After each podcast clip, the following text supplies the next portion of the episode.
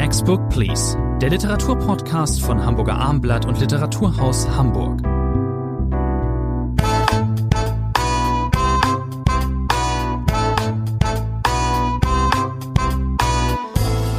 Die Mai-Ausgabe von Next Book Please. Bei mir ist Rainer Moritz, mein Name ist Thomas Ante. Heute wahrscheinlich mit einem Novum. Wir besprechen heute die Plätze 1, 2 und 3 der Bestsellerliste. Als da wären Benjamin von Stuckrad-Baches noch wach, erschienen bei Kiwi. Robert Seethalers Das Café ohne Namen, erschienen bei Klaassen.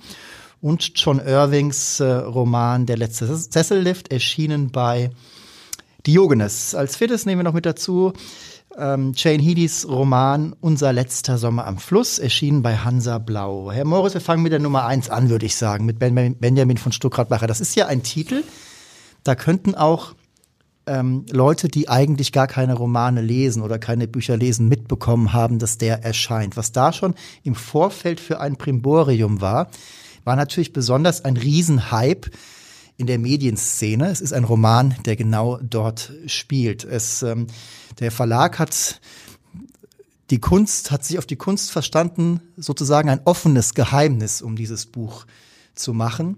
Ähm, es ähm, waren schon Gerüchte vorher, dass äh, Benjamin von Stuttgart-Barre, der, glaube ich, seit sechs Jahren keinen Roman oder kein größeres Buch vorgelegt hat, dass er schreibt über den Axel Springer Verlag, äh, ein Verlag, mit dem er beruflich und auf gewisse Weise auch privat länger verbandelt war. Hatten Sie denn Lust, Werter Herr Morris, dieses Buch zu lesen oder ging das vorher schon alles komplett auf die Nerven?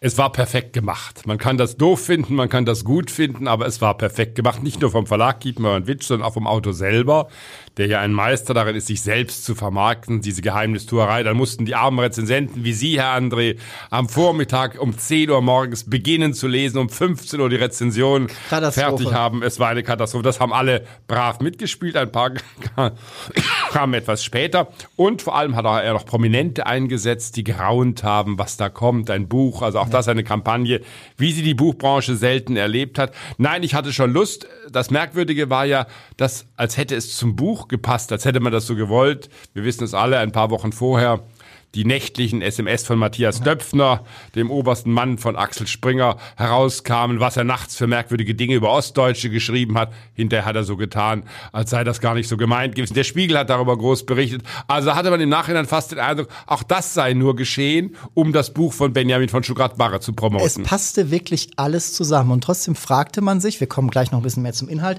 ob das, äh, ob ähm, dieses Thema denn auch über die sogenannte Berliner Blase die vielleicht eben auch noch ein bisschen nach Hamburg reinreicht. Äh, es gab dann beim Spiegel auch eine große Titelgeschichte ähm, zum Erscheinen. Stuttgart-Bacher auf dem Cover ist ja eigentlich erstmal ganz nett. Ein Schriftsteller auf dem Cover eines großen Nachrichtenmagazins gibt's ja auch nicht mehr so oft. Gab's vielleicht nie wirklich oft. Ob das eben auch das Thema aber auch trägt.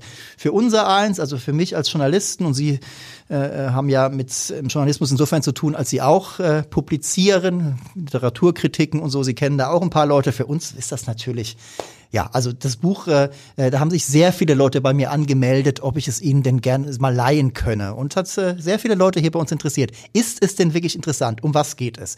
Wir haben einen Erzähler, der, das ist nicht zum ersten Mal bei Stuttgart Barre in Los Angeles, abhängt, zumindest zeitweise, dort auf ähm, durchaus glamouröse Gestalten äh, trifft. Er bekommt dort, äh, er kommt in Kontakt äh, mit MeToo. Ähm, äh, es gibt eine Schauspielerin, die das ähm, Thema in Amerika angeschoben hat, die auch in dem Hotel ähm, teilweise absteigt, in dem dieser äh, Autor ist. Der Autor ist auf der Suche also unser Erzähler ist ein Autor. Er ist auf der Suche äh, ja, nach dem neuen Thema. Er will eine Art Liebesroman äh, schreiben und dann kommt aber plötzlich etwas dazwischen. Denn er wird äh, er bekommt Kunde von einem ungebührlichen Verhalten bei einem großen Fernsehsender daheim in Berlin. Dort ist ein äh, Chef, ein Redaktionschef, ein Chefredakteur, der äh, sich einfach bei den weiblichen Kolleginnen bedient, kann man wirklich so sagen. Und das findet unser Erzähler ganz schrecklich. Und Genau, Herr Moritz. Das kommt uns alles sehr bekannt vor, natürlich. Der Roman spielt natürlich damit, auch im Vorfelde, schon im Nachfelde, dass es ein Schlüsselroman sein soll, dass dieser CEO dieses Medienkonzerns, dieses Fernsehsenders, dahinter würde sich Matthias Döpfner verbergen, mit dem Benjamin von Stuttgart-Bach in der Tat über lange Zeit verbunden war. Er hat ja auch geschrieben, er war tätig äh, für den Springer-Konzern und der böse Chefredakteur, den Sie gerade angesprochen, das sei natürlich Julian Reichelt, äh, der Mann von der Bildzeitung, den auch sehr viel geschrieben wurde in den letzten äh, Monaten. Das würde sich dahinter verbergen sagen. Deswegen lesen alle es aus der Medienbranche gern. Sie wollen sehen, sind da wirklich äh, Elemente äh, aufgegriffen, die wir alle kennen, die wir alle ablehnen, wo wir uns lustig machen wollen über das. Und dann ist es ein MeToo-Roman oder es soll zumindest ein MeToo-Roman sein. Sie haben am Anfang gefragt, wer soll das lesen? Ist das äh, außer für Thomas André und seine Kolleginnen und Kollegen auch noch von Interesse? Äh, ich tue mich schwer damit. Ich tue mich schwer damit. Es ist ein Hype natürlich, ein perfekt gemachter Hype. Ich hätte es lieber, wenn auf dem Spiegelcover mal ein Autor wäre, der auch einen vernünftigen Roman geschrieben hätte. Ja, ist es ein vernünftiger Roman? Es ist wirklich die Frage. Es ist, ähm, es ist halt, das Drumrum ist halt einfach hochinteressant. Das bleibt auch einfach so. Und zwar auch, wenn man die Medienbranche vielleicht gar nicht so spannend findet, wenn man Literatur mag und vielleicht die Metaebenen oder das Außertextuelle. Allein schon die Tatsache, wie Stuttgart-Bache dann hingeht in dem Interview, in dem großen, im Nachrichtenmagazin und einfach sagt, und auch auf den Lesungen wird er das auch ventilieren, ähm, ja, das ist das. Nein, das sind nicht Reichelt und Stöpfen. Würde er niemals drüber schreiben. Niemals. Nicht, selbstverständlich das ist, nicht. Der, der Verlag, die werden sich genau Gedanken gemacht haben. Äh, der Verlag, der Autor mit juristischer Beihilfe? Was, wie müssen wir da auftreten, damit uns nicht das Maxim Biller Schicksal vielleicht widerfährt? Ich sehe da überhaupt keine Probleme. Das ist auch ein Affentheater, man muss es mal deutlich sagen. Es ist ja ein Vorspann äh, dem Buch äh, vorangestellt, wo es heißt sinngemäß ein Werk der Fiktion. Man habe sich bedient in der Wirklichkeit, aber natürlich sei nichts mit der Wirklichkeit zu vergleichen. Das ist so, so eine Binsenweisheit, wenn Sie so wollen. Julian Reichelt hat ja gleich mit dem Erscheinen angekündigt, er lasse das juristisch wunderbar, prüfen. Wunderbar. Ich habe nichts gehört seitdem, da wird auch nichts kommen, weil natürlich hier äh, die Namen verschlüsselt verschlüsselt sind, weil bestimmte Elemente aufgegriffen sind, die man auch in Medienberichten über das Gespann Döpfner Reichelt äh, gelesen hat. Also das ist auch wieder viel Wind, der hier gemacht wird. Die entscheidende Frage ist ja auch, äh, und ich, äh, Sie wissen, Herr André, ich stelle diese Frage gerne, haben wir es denn hier mit Literatur zu tun? Haben wir es mit guter Literatur zu tun? Diese Frage wollen wir doch stellen der Roman tut ja so, das ist ein ganz wichtiger Punkt, das ist ja in den letzten ein, zwei Wochen auch äh, von anderen Stimmen aufgegriffen, als sei er ein MeToo-Roman. Wir haben diesen Ich-Erzähler und dieser wird allmählich geläutert. Das ist eine Art Läuterungsprozess, den er äh, macht. Er sieht das mit Schrecken. Was tut dieser böse Chefredakteur? Er lässt Frauenfiguren sogar zu Wort kommen. Das sind nicht viele Frauenfiguren. Die Kollegin Irisch Radisch hat gesagt, das sei grenzdebile Figurenrede, was diese Figuren, diese weiblichen Figuren zu äußern hätten. Das heißt, der Roman tut so, äh, als sei er ein MeToo-Roman. Er tut sich aber damit sehr schwer, weil es, wir haben es mit einem Ich-Erzähler, wie Sie gesagt haben, zu tun. Und es ist immer etwas mühsam, wenn ein Ich-Erzähler einem erläutert, wie er zum besseren Menschen wird, wie er zu Einsichten kommt, wie er sich auf die Seite der Frauen stellt. Iris Radisch hat das in der Zeit äh, scharf zurückgewiesen. Äh, sie war nicht die einzige, Miriam C. vom Deutschlandfunk auch, die geschrieben haben. Interessanterweise haben Frauen das dann es gibt äh, geschrieben. Auch, gibt aber auch Frauen, die, die, die, die gesagt haben, dieser Roman ist natürlich äh, viel Gedöns, dass wir brauchen keinen Benjamin von Stuttgart-Barre, um uns einen MeToo-Roman erzählen zu lassen. Wir haben hier vor ein paar Monaten Virginie Despentes äh, Liebes Arschloch besprochen. Das war ein MeToo-Roman, der den Namen verdient. Dieses Buch ist mit Sicherheit kein vernünftiger MeToo-Roman, der uns auch irgendetwas Ja. sagt, was wir nicht schon gewusst hätten. Bei unserer Virginie Despentes war es aber auch so, hatte ich damals, glaube ich, angemerkt und merke es jetzt noch an.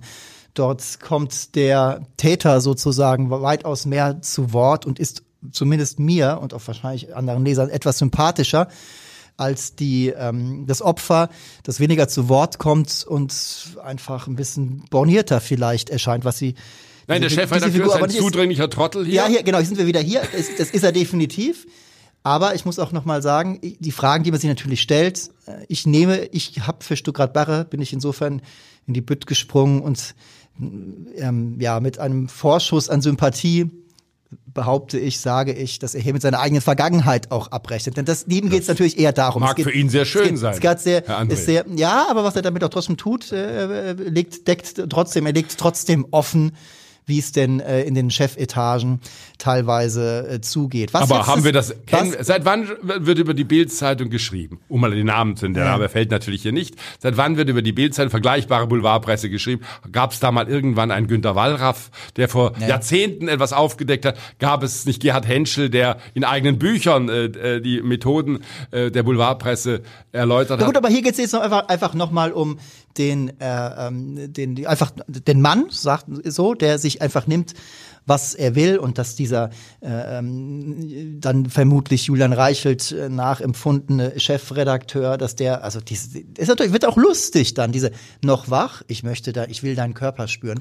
Man lacht. Hören Sie doch auf. Und jetzt kommt der Punkt. Hören Nein, Sie doch jetzt, Sie haben Literatur nochmal angesprochen. Also, bei Stuttgart Bache war es bei mir schon immer so, er wird immer als glänzender Beobachter dargestellt. Ich habe das immer ein bisschen abgeschwächt. Immer schon gesagt, was er sieht, sehen andere auch, nur er schreibt es auf. Andere haben dann vielleicht auch noch ein bisschen äh, mehr Distanz und, und gehen da nicht so ganz rein. Jetzt mal abgesehen, auch von diesem neuen Thema abgesehen. Immer schon, Stuttgart Bacher war immer, war VIP, der war auf glamourösen Veranstaltungen in der Medienbranche lang und hat dann aufgeschrieben, was er gesehen hat. Ähm, das war auch teilweise respektlos den Betrachteten äh, gegenüber, aber trotzdem war es gut. So. Und er ist ein, wie ich finde, ein glänzender Stilist. Also, ich lese das hier eben auch dann wieder gerne. Es hat eben einfach den Stuttgart Barre Touch. Und ähm, es ist für mich durchaus Literatur. Ich freue mich auf die Lesung und bin gespannt, aber bin gespannt. Es wird viel Gelächter geben, es wird äh, eine Show sein, so wie Stuttgart Bacher das dann eben also macht. Alles das, was mit Literatur eigentlich wenig aber, zu tun aber hat, es sein. Sie, Sie, Sie lassen Stuttgart Bacher wahrscheinlich gar nicht gelten. Nein, ich habe äh, Sympathie an den Stellen des Buches, wo der Roman komisch ist. Es hat viele komische Passagen. Natürlich sind das Knallchargen, die uns hier teilweise vorgeführt werden. Der CEO, der sozusagen das die Zukunft aufbauen will, der ja. mit Elon Musk ganz eng ist, der ja. aber von nichts was versteht, der, der schon Probleme hat, wie er mit den digitalen Medien umgeht, wenn man mal ein bisschen nach, da gibt es komische Züge, es gibt diese merkwürdige Eigenschaft, äh, das hat einem beim Lesen ja gerade so den letzten Nerv geraubt, dass wenn er von Stuttgart mache immer bestimmte Sätze, bestimmte Speeches, wenn Sie so wollen, ja, in Versalien setzt. Äh, das heißt, sie haben immer diese rätselhaften Seiten, wo ständig bestimmte Ausdrücke, die ironisiert werden, die natürlich auch lächerlich gemacht werden dadurch, das in ist, Versalien gesetzt sind. Das ist der sind. Kern, das ist gut gut. Und da muss ich auch nochmal sagen, ich gebe Nachdem Ihnen, der dumme Leser wird es ja sonst nicht geb, merken, wenn ich, ich es in Versalien nicht aber, setze. Ich gebe Ihnen aber vollkommen recht. Es würde bei mir auch so nicht funktionieren, wenn ich nicht mitdenke, was es da an Realien gibt. Wenn ich nicht mitdenke, das ist aber, das finde ich, fand, finde ich so genau in der Realität vor.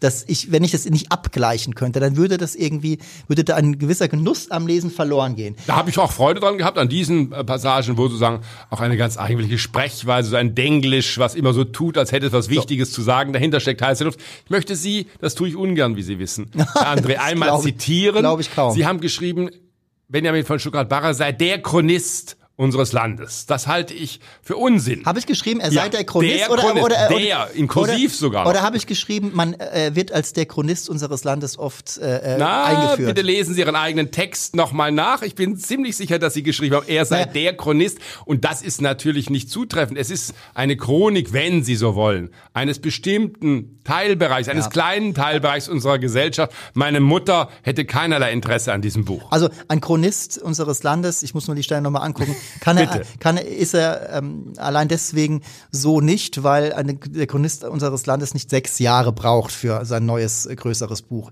Es wird ja auch ein bisschen gespottet, dass er eben einfach wieder auf Themensuche war und dann hat er dieses Thema. Und es ist ein kleiner Gesellschaftsausschnitt. Wir wollen doch äh, ehrlich bleiben. Es ist ein kleiner, sehr kleiner Gesellschaftsausschnitt, der uns beide interessiert, der aber Menschen außerhalb der Medienbranche natürlich nur sehr partiell interessiert. Ich bin jetzt sehr interessant, ob wir vier, vier oder fünf Punkte auseinander sind. Ich gebe Stuttgart Barre aus alter Verbundenheit. Der Autor hat mich äh, begleitet die letzten 20, 25 Jahre und äh, auch aus anderen Gründen, die ich hier dargelegt habe. Ich gebe ihm doch durchaus acht Punkte. Man muss sich auch von Freunden trennen können, liebe Andre. Ich gebe fünf Punkte. Doch fünf. Ich hätte jetzt nur drei oder vier erwartet. Kommen wir zu Platz zwei der aktuellen Bestsellerliste zu Robert Seethalers Das Café ohne Namen. Robert Seethaler ähm, schreibt, äh, lebt und schreibt in Berlin und in Wien, heißt es immer so schön. Er ist Österreicher und ähm, dieser Roman, ähm, Das Café ohne Namen, ist in Wien angesiedelt. Das ist, äh, glaube ich, das erste Mal seit äh, Der Trafikant, seinem großen Durchbruchsroman. Es ist ein typischer Seetaler, der viele Leserinnen und Leser finden wird, weil er auf ähm, ja, sehr pointierte Art und Weise existenzielle Themen aufgreift. Das äh, ist natürlich ein sehr abgegriffener Begriff. Existenzielle Themen handelt da nicht jede Literatur in irgendeiner Art und Weise von, aber ähm, Seethaler macht es immer sehr pro, pro, ähm, prononciert und ich habe das auch teilweise schon mal kritisiert. Es gibt den einen oder anderen Roman, den ich nicht ähm, so gut fand der mich auch teilweise genervt hat. Aber ich habe mich letzten Endes in den letzten Jahren doch auf Seethalers Seite geschlagen. Man liest, das liest sich halt teilweise so schön. Um was geht's denn im neuen Roman, Herr Moritz? Ja, es ist insofern, Sie haben es angedeutet, ein typischer Seetaler, der übrigens, das sollte man vielleicht kurz einmal erwähnen, den Verlag gewechselt hat. Er war ja am Anfang bei Kein und Aber gewesen, dann im Hansa Verlag. Da leider der Hansa Berlin Verlagsleiter dann gewechselt ist in die Verlagsgruppe Uhlstein, hat das dazu geführt, ein schmerzlicher Verlust für Hansa, dass dieses Buch jetzt im Imprint Klassen bei Uhlstein erschienen ist. Das vielleicht nur am Rande. Ansonsten ist es auch von der Covergestaltung, von allem ein typischer Robert Seethaler. Er hat ja diese große Begabung, am deutlichsten äh, wohl in seinem erfolgreichsten Roman, der auch international ein großer für ein ganzes Leben 2014 erschienen, äh, die Fähigkeit, äh, Sie haben gesagt, existenzielles in knappe Sätze zu verpacken, Menschen zu schildern, in Anführungszeichen einfache Menschen zu schildern und äh, den Leserinnen und Leserinnen das Gefühl zu geben, jetzt habe ich hier 200, 250 Seiten gelesen und ich habe alles von diesen Menschen erfahren, ohne dass der Autor aufdringlich geworden wäre, psychologisch zu deutlich wird. Wir sind hier im Jahr 1966, da setzt der Roman an, am Karmeliterplatz in Wien, damals noch äh, eine sehr ärmliche Gegend, heute ganz anders äh, aufgeblüht, äh, dieser Stadtteil in Wien, Leopoldstadt. Und dort sehen wir einen Mann, so um die 30 äh, ist er, glaube ich, Robert Simon, der als Gelegenheitsarbeiter dort auf dem Markt, bei Metzgereien, bei Fleischhauern aushilft. Und dann wird ein Café frei. Äh, das kann er mieten. Er traut sich das zu. Er hat eigentlich kein Geld, aber er sieht einen Lebenstraum verwirklichen. Wir verfolgen diesen Mann, Robert Siemen, nun über ziemlich genau zehn Jahre, in denen er dieses äh, Café betreibt. Zum Titel, er überlegt, wie können es, kann es denn heißen, äh, aber es fällt einem kein Namen ein. Nach seinem eigenen Namen will er das Café nicht bin. Deswegen bleibt es über die zehn Jahre seiner Existenz ein Café ohne Namen. Es ist auch nicht mal ein richtiges Café. Es gibt nämlich nicht viel Angebote. Es wird viel Bier ausgeschenkt. Das ist ganz zentral. Irgendwann kommt Punsch dazu. Das ist im Winter sehr wichtig, um die Menschen in sein Lokal zu locken. Und es gibt ein paar Salzgurken und es gibt Schmalzbrot. Und was passiert in diesem Lokal? In diesem Café es passiert nicht viel. Es kommen die Menschen zusammen. Es sind oft Heimatlose, Verstreute, die hier zusammenkommen, die plötzlich merken, hier habe ich einen Platz. Und wir erleben eben diesen scheuen, zurückhaltenden, wortkargen Robert Simon, wie er sich versucht, durchs Leben zu schlagen. Sie haben es gesagt, Karmelitermarkt, das ist äh, Wiener und Wien-Kundige werden das alles erkennen und werden auch mit Interesse nochmal eintauchen in die Vergangenheit, als ähm, dieser, dieser Stadtteil, dieses Quartier eben noch nicht, wie man heute sagt, gentrifiziert ist. Es ist am Ende um das kurz zu sagen, Mitte der 70er, da verändert sich da schon was. Äh, da wird's schon ein bisschen, na edler kann man nicht sagen, aber ähm, ist überhaupt immer die Rede davon, auch 1966, als der Roman einsetzt, dass jetzt, jetzt passiert was. Wien ist im Aufbruch. Im Aufbruch. Nach dem der Krieg, der Krieg ist 20 gebaut, Jahre her. Es wird Neues und jetzt, gemacht. Genau. Und da, an dem Punkt, macht eben unser Robert Simon auch was. Er ist nicht äh, die einzige Figur, die uns hier äh, entgegentritt, sondern es gibt eben etliche, die sich dort in diesem Café treffen. Da gibt's die, ist das eine Käsemacherin, die mit einem äh, ähm, einem Künstler, die ihr Sie handelt zumindest mit Käse. Ja. Ich weiß nicht, ob sie ihn auch macht, aber Ja. immerhin eine, die hat einen merkwürdigen Gefährten, einen jüngeren Künstler. Künstler, der leider es mit der Treue nicht so genau nimmt. Überhaupt um die Liebe geht's natürlich. Ähm, Robert Simon hat auch eine, eine Bedienung, die hat er dann schnell mit dazugeholt. Er kann ja nicht sechs Tage die Woche da durchpowern und äh, die ist mit einem Boxer zusammen, der na, der säuft, wie so viele dort. Ist er nicht Ringer? Ich muss das, muss sie korrigieren. Ich glaube, er ist Ringer. Das- Er ringt, glaube ich. Genau, es wird noch später eine Rolle spielen in dieser Folge. Genau, ich glaube, er ringt und ähm, ähm, säuft leider auch. Es gibt eine ähm, dramatische äh, Szene im Kreissaal.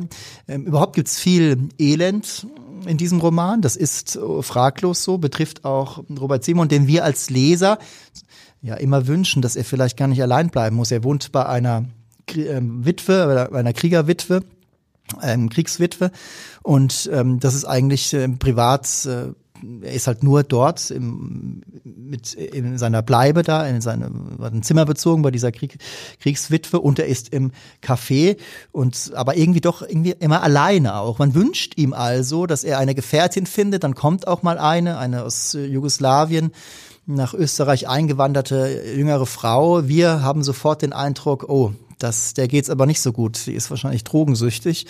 Geht natürlich, das kann man hier verraten, auch nicht so gut aus. Also es ist schon eine ja, eher grau und äh, nicht so. Und trotzdem gewinnt der Autor diesem ganzen Setting ja eine gewisse Fröhlichkeit auch ab. Es gibt Feste, es gibt äh, Abende, an denen es auch mal lustiger zugeht.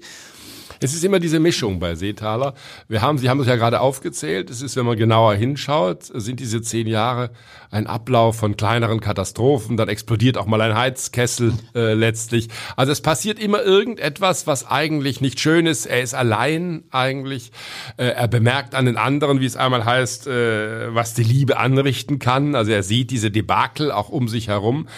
Er ist natürlich aber andererseits äh, durchaus auch ein glücklicher Mann, weil er hat dieses Café. Das ist für ihn sein Leben. Er hat diese Selbstständigkeit.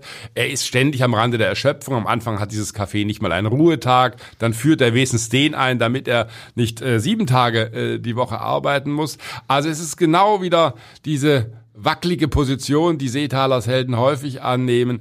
Komme ich im Leben zurecht? Ist das Leben nicht eine fortgeführte Demütigungsfolge, wenn man so will? Und da bewegt sich diese Figur über zehn Jahre am Schluss. Das darf man in dem Fall, glaube ich, verraten. Kann er das Café nicht weiter betreiben? Ja, es gibt ein leicht offenes Ende, aber trotzdem. Der Vermieter äh, scheint äh, ihn nicht weiter als Pächter haben zu können, so muss man sagen. Und so scheint es, als äh, wären diese zehn Jahre einfach zu Ende toll gemacht ist wieder, ja, das ist ja äh, getuned auf äh, ein gewisses Erscheinungsbild. Äh, wir hatten bei Seethaler schon den, den alten Mann oder den, den Mann am äh, Berg wohnt, ganz einfaches Leben. Dann hatten wir mal einen Friedhof, äh, auf dem äh, ein Ort beerdigt war. Also da sind uns alle Figuren nochmal begegnet ähm, als sie noch lebten. Äh, und also war eben so ein bisschen wie Weinsberg, Ohio von Sherwood Anderson, so auch so eine kleine Dorfwelt mit allen Verknüpfungspunkten und so. Und jetzt haben wir hier eben dieses Café ohne Namen, also auch einen sehr abgeschlossenen Ort, der trotzdem offen ist und äh, kann jeder rein, aber es kommen letzten Endes doch immer immer dieselben. Diese, Ver diese Verengung macht es einem als Leser natürlich, man findet sich in den Romanen sehr gut zurecht. Ähm, es ist ein eigener Kosmos, der entsteht und Seetaler hat stilistisch eben diese Fähigkeit mit wenigen Strichen äh, Kolorit äh, hinzubekommen, uns genau zu sagen, wie geht es dazu äh, auf diesem Platz, äh, äh wie geht es dazu beim Fleischer, da wird ständig entbeint ja, ja. und das wird genau beobachtet. Das kann er in wenigen, wenigen kurzen Kapiteln. Ist viel Zeitkolorit. Äh, Frage wäre, warum er sich gerade diese Zeit ausgesucht hat aber ist dann eben auch was für äh, Wien-Historiker. Frage ist immer, um nochmal auf diese kleinen Welten zurückzukommen, ob das alles äh, von der Erzähl Erzähldynamik her, ob das ähm, ausreichend ist. Ist es eigentlich schon, denn man sieht ja den Riesenerfolg, ähm, der, die die Romane von Sitaler haben. Diesen äh, Erfolg wird auch dieser Roman haben. Ich bin dabei guten sieben Punkten. Ich bin diesmal ganz bei Ihnen. Fast hätte ich acht gegeben, aber ich bleibe auch bei sieben. Platz drei der aktuellen Bestsellerliste. Ein alter Bekannter, John Irving. Neuer Roman, der letzte Sessellift. Mutmaßlich, das hat der Autor, wie ich mich zu erinnern glaube, selbst so in den Raum gestellt, sein letztes wirklich großes Werk. Klar, der Mann ist über 80 und für 1088 Seiten, so dick ist dieser neue Roman, braucht man eben auch eine Weile. Übersetzt ja. von Annalena Kroll und Peter Thorberg, damit wir das auf keinen Fall vergessen. Vielen Dank, werter Herr Moritz. Ähm, haben Sie denn diesem Roman entgegengefiebert? Sind Sie ein Irving-Leser, Herr Moritz? Ich bin ein Irving-Leser. Ich habe nicht alle Bücher von ihm gelesen. Er war vor vielen Jahren mal in Hamburg gewesen. Da hatten wir eine Veranstaltung in der Leishalle. Und ich hatte das großartige Vergnügen, mit ihm sogar zu Abend zu essen. Nein. In kleiner Runde. Das wollte ich jetzt doch einmal gesagt haben an, äh, zu diesem Ereignis. Nein, ich habe nicht alle Bücher gelesen, aber er ist natürlich bekannt geworden. Garb oder wie er die Welt sah, 1978, das war der Durchbruch. Seitdem viele äh, Romane, die nicht alle gleich gut waren. Schon der letzte Roman, der vor ein paar Jahren erschienen ist, war ein schwächerer Roman, ganz eindeutig. Und wenn man dieses Buch jetzt in die Hand nimmt, dann kann man, glaube ich, eines feststellen, ein Phänomen, das man bei vielen äh, auch arrivierten Schriftstellern natürlich sieht, wenn sie ein bestimmtes Alter erreichen, dann fällt ihnen nicht mehr so viel wahnsinnig Neues ein. Das heißt, hier werden Themen aufgegriffen. Wer viele Irving-Bücher kennt, wird sehr, sehr vieles äh, wiederfinden. Da ist die Vatersuche, da ist der Held ein Schriftsteller. Da wird äh, hier wirklich auch gerungen. Auch bei Robert Seethaler wird gerungen. Aber wir wissen alle, John Irving war selber ein Ringer, hat über das Ringen Essays geschrieben. Das heißt, auch sein Held, seine Helden ringen. Es kommen die großen Literaturerinnerungen. Irving ist ja eigentlich eher ein Autor des 19. Jahrhunderts und kein Wunder, dass seine Helden auch Autoren des 19. Jahrhunderts sind Herman Melville, Moby Dick und Charles Dickens spielen hier eine große Rolle äh, in diesem Buch. Und dann geht es, und das ist ein großes Verdienst von äh, John Irving, auch immer, davon ist gerade auch dieser Roman in weiten, weiten Teilen gezeichnet, äh, um Frage der sexuellen Orientierung. Äh, bei Irving kam schon bei Gab äh, eine Transfrau vor. Das hat es damals in der Literatur des 78 kaum gegeben. Und auch hier in diesem Familiensetting um den Helden Adam Brewster, den Schriftsteller, den Protagonisten, ranken sich unglaublich viele Gestalten mit sehr, sehr unterschiedlichen sexuellen Orientierungen. Ich ähm, würde mal nochmal in die Bresche springen für Irving äh, ja, man kann das so sehen, dass ihm nichts mehr einfällt, aber vielleicht ist es ja auch einfach so, ähm, dass ähm, das Vermächtnis oder der, den letzten literarischen Ton, den man in die Welt rausschickt, soll dann vielleicht nochmal die Summe des Werks sein. Und ähm, das ist auch in dem Moment, äh, Sie haben das Sexuelle angesprochen, die Zwischenwelten, das sexuell nicht eindeutige oder eben von der äh, Mehrheit abweichende, das als Thema bei Irving das ist jetzt nicht das Schlechteste, das jetzt nochmal aufzugreifen. Es ist ja auf eine Weise eine klare, es sendet ja dieser Roman eine klare Message. Das ist äh, ein ähm, liberal gesinnter Roman, der sich auch klar äußert in Richtung der Feindschaft, die eben zum Beispiel Transsexuellen oft äh, entgegenschlägt. Es gibt einen Schlüsselsatz, der das vielleicht zusammenfasst.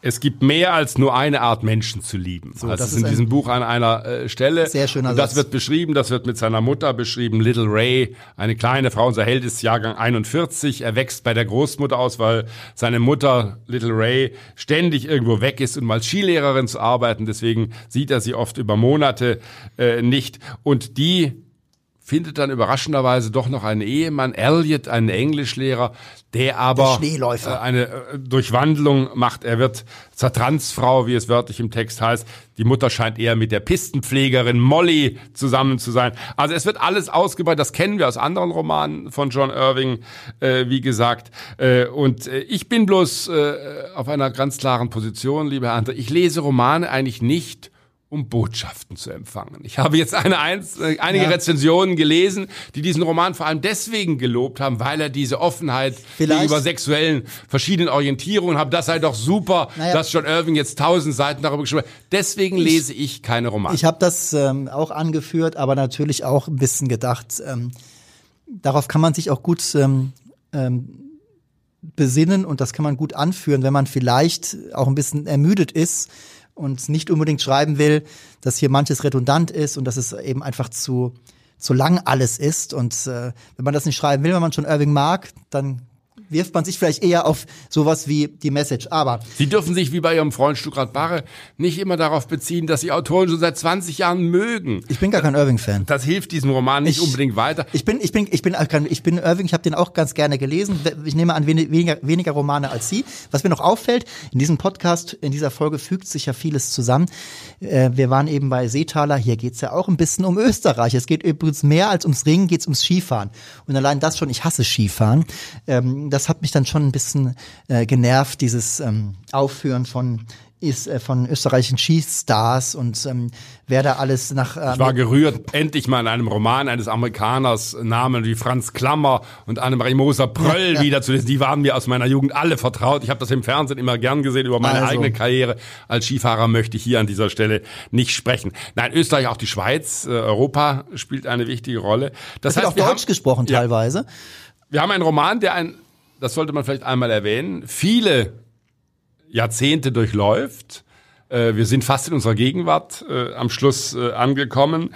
Wir haben Aufarbeitung von US-Geschichte, auch das oft in einem etwas pädagogischen Duktus, wenn über die Amtszeit von Ronald Reagan äh, palavert wird, ich muss es so nennen, und dessen äh, Ignorieren äh, von AIDS, dann wird das eben kaum den Romanfiguren in den Mund gelegt, sondern das sind, wie gesagt, ex cathedra Ansprachen des Autors äh, John Irving. Das heißt, dieser Roman hat eine große Schwäche. Er ist viel, viel zu lang. Er ist redundant in, in vielem. Er wiederholt vieles. Er hat ganz schrecklicherweise Ein Drehbuch. 150, gefühlt sind es ungefähr 150 Seiten, sind in Drehbuchform äh, geschrieben, weil unser äh, Autor äh, Andrew, Adam Brewster, unser Held, äh, äh, Schriftsteller ist. Diese 150 Seiten sind geradezu quälend zu lesen. Nicht nur, Man weil versteht er, es gar nicht nicht. nur, weil er Schriftsteller ist, in dem Moment, das ist ja auch eine, eine, Art, eine, Art, eine Art Selbstreminiszenz äh, von John Irving, der äh, Anfang der 90er ähm, einen Oscar für das beste Drehbuch bekommen hat. Der Mann weiß, wie man Drehbücher schreibt. Und es wäre auch eine kleine, nette Spielerei gewesen, aber nicht auf 150 Seiten. Da gebe ich Ihnen Und voll, wir sind auch vollkommen dabei. recht. Äh, wir gehen in einen Kursus. Äh, welche Filme hat John Irving in seinem Leben gern gesehen? Diese Filme werden uns freundlicherweise vor allem in den ersten Teilen des Romans ausführlich referiert.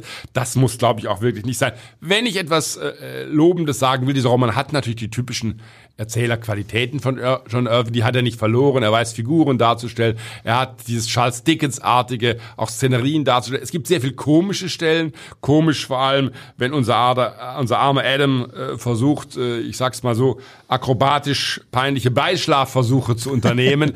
das hat Slapstick-Charakter. Das ist oft sehr komisch, wie alles scheitert, wie äh, er mit den Frauen mit denen er ins Bett oder auf eine Matratze geht, ständig irgendwelche Katastrophen erlebt, weil sie entweder einen Gipsarm tragen oder ein Hüftleiden, was weiß ich haben.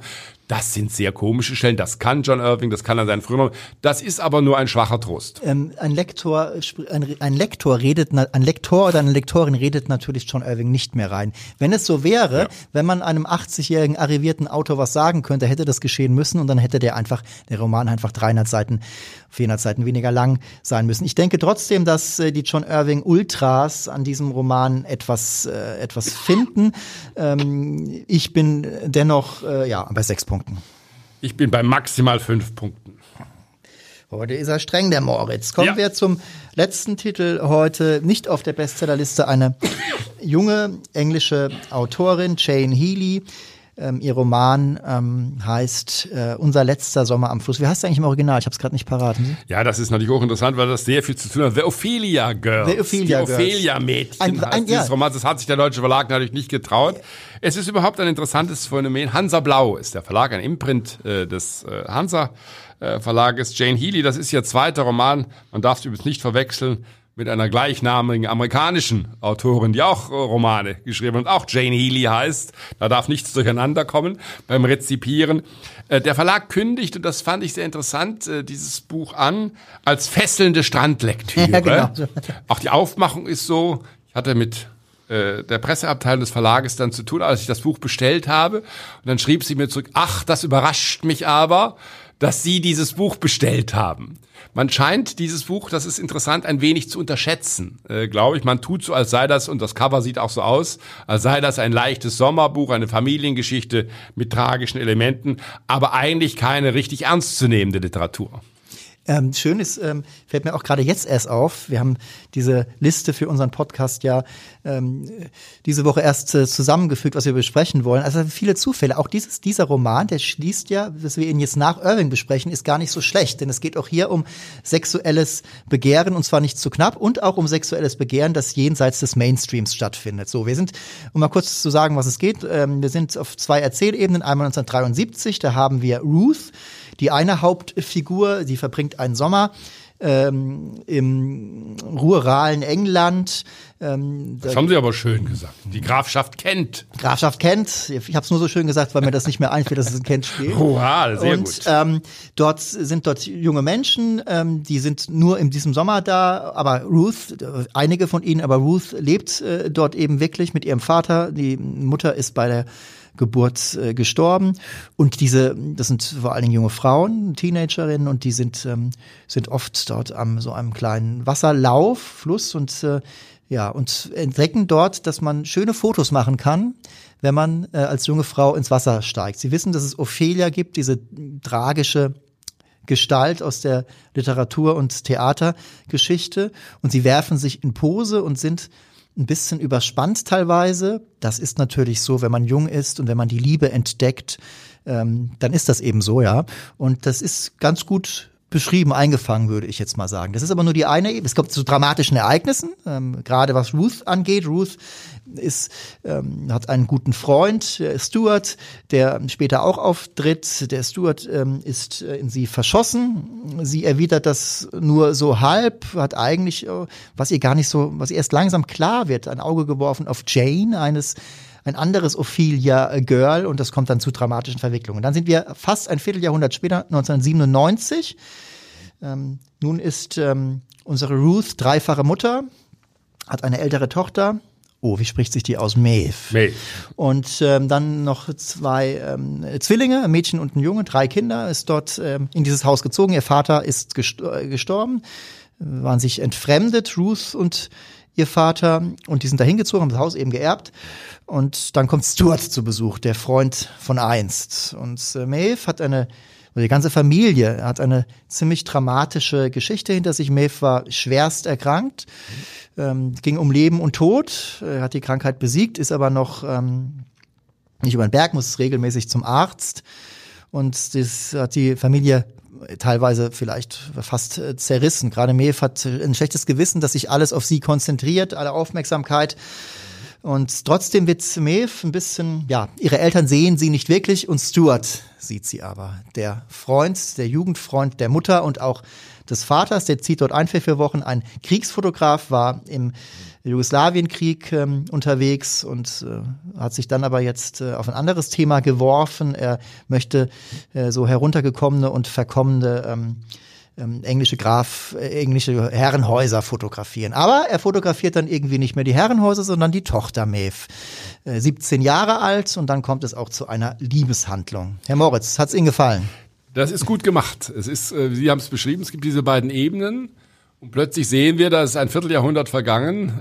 Welche Berührungen gibt es zwischen Mutter und Tochter? Was hat sich damals 1973 abgespielt? Da gab es diese Versuche, Ophelia nachzuspielen, ganz typisch pubertäres äh, Verhalten. Da gab es zarte sexuelle Annäherungen, auch unter den Mädchen selber, äh, ohne dass man das offen immer eingestehen äh, konnte. Da gab es die Kunst. Man hat Gemälde nachgespielt, Gemälde. Es gibt sehr viele Ophelia-Gemälde. Äh, John Everett Millay, ein Maler, der hier mit seinem Ophelia-Bild ist. Es lohnt sich auch, das mal nachzuschauen. Wie sahen denn diese mhm. Bilder aus?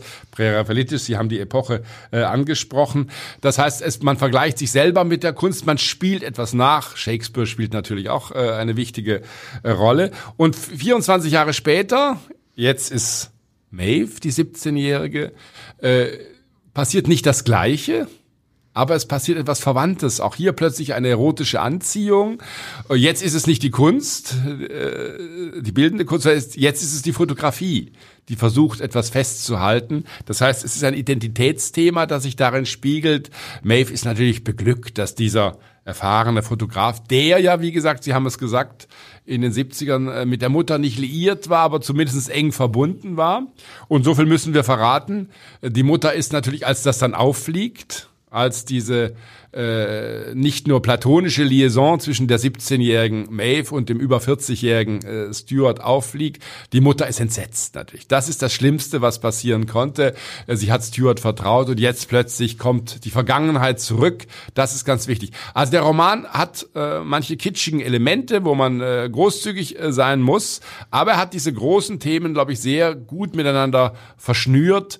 Äh, diese beiden Epochen, die hier plötzlich zusammenfallen und plötzlich ist auch Ruth Ruth wieder eine junge Frau und sieht mit anderen Augen das, was damals war. Das ist äh, intelligent gemacht. Trotzdem habe ich mich ein bisschen gefragt, warum ist denn äh, ähm, Ruth ist ähm, die Ich-Erzählerin und Maeve ist in der dritten Personal äh, ge ge äh, geschildert. Also das ist, warum diese Entscheidung, warum nicht beide Ich? Ja, hat sich mir nicht ganz so erschlossen. Am Anfang, im, als dieser Roman anhebt, äh, hatte ich die ersten paar Seiten hatte ich ähm, so gedacht, Mensch, das ist ja, das ist ja fast Ian McEwan Material. Also, wenn man dann an den Roman Abbitte zum Beispiel denkt, dann wird mir aber relativ klar, dass ähm, äh, Jane Healy eben äh, eine nicht so erfahrene Autorin ist. Die hat noch nicht so viele Bücher geschrieben. Vielleicht entwickelt sie sich noch. Das würde ich eher wünschen, denn die hat ganz gute Ansätze, aber es fehlt diesem Roman teilweise noch ein bisschen Schliff. Es ist, er ist nicht so, er ist ästhetisch nicht so durchgearbeitet. Ich habe überhaupt nichts dagegen, wenn Romane sehr szenisch sind, wenn es viele Dialoge gibt. Und die sind hier teilweise auch sehr gut. Aber ich habe eben schon Ian McEwan genannt. Das ist ein, ein sehr unfairer Vergleich. Aber bei, bei Ian McEwan zum Beispiel ist vieles deutlich suggestiver. Das, das teilt sich eben unauffälliger und subtiler mit. Das ist hier nicht der Fall. Das möchte die Autorin nicht, das kann sie vielleicht auch so nicht. Das würde diesen Roman aber etwas besser machen. Und was ich gegen den Roman auch ein bisschen anführe, natürlich, Sie haben es schon, Sie haben es Kitsch genannt. Ähm, man kann auch sagen, es gibt am Ende, wir verraten jetzt nicht jeden Twist, aber das ist dann teilweise auch ein bisschen over the top. Es ist ein bisschen zu viel am Ende, wenn es um äh, sexuelles Begehren geht. Da kommt dann eben auch der Vater Ruths noch in, ins Spiel ähm, mit einer Wende in seinem Begehren, so nenne ich es jetzt mal, mit dem, dass man nicht kommen sieht. Das hätte man sich auch sparen können. Ja, aber trotzdem, man bleibt natürlich in diesem Roman immer mit dabei, denn man weiß, hier ist äh, verbotene Liebe am Werk und kommt, kommt Stuart damit durch? Wird Maeve damit glücklich? Wie geht das eigentlich aus? Ist ja klar, ein, ein anfangs 40er oder ähm, dass der mit einer 17-Jährigen, wie, wie soll das gehen? Das Aber der Roman hält, glaube ich, ganz geschickt die Balance. Zum einen hat diese Autorin, ich sehe durchaus, was sie äh, an Problemen in diesem Buch äh, finden.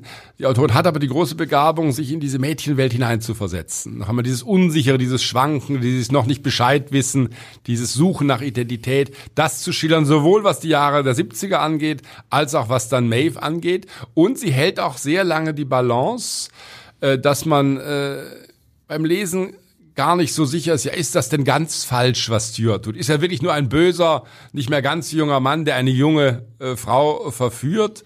Äh, Maeve ist ihm völlig ergeben, auch das ist natürlich eine typische Haltung, er nutzt das aus, das kann man so sehen. Aber trotzdem gelingt es der Autorin, äh, diese Liebe auch ernst zu nehmen, also ernst zu beschreiben, was die Faszination für Maeve ausmacht. Und Stuart ist nicht der Böse, der äh, Verführer, sondern äh, das hält lange Zeit sehr die Waage und die Autorin versuchte nicht zu früh den Stab über ihn zu brechen. Das tut sie nicht genau. Also sie steht ihren Figuren allesamt. Ähm, ähm, sie Sympathien für diese Figuren und haben wir Leser eben auch. Ich könnte mir durchaus vorstellen, dass dieses Buch wirklich eine ganz gute Strandlektüre ist und zwar über billige Unterhaltungsliteratur deutlich hinauf, hinausgehend. Herr Moritz, wie viele Punkte geben Sie denn? Ich schwankte kurz und bin bei guten sechs Punkten. Da muss ich, gehe ich mit. Ich bin auch bei guten sechs Punkten. Dieser Autorin hat das Zeug, vielleicht auch einen Roman zu schreiben, wenn man sieben oder acht Punkte bekommt.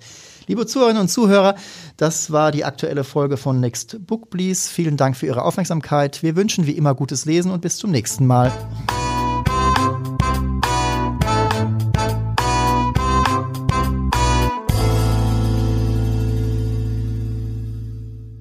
Weitere Podcasts vom Hamburger Abendblatt finden Sie auf abendblatt.de slash podcast.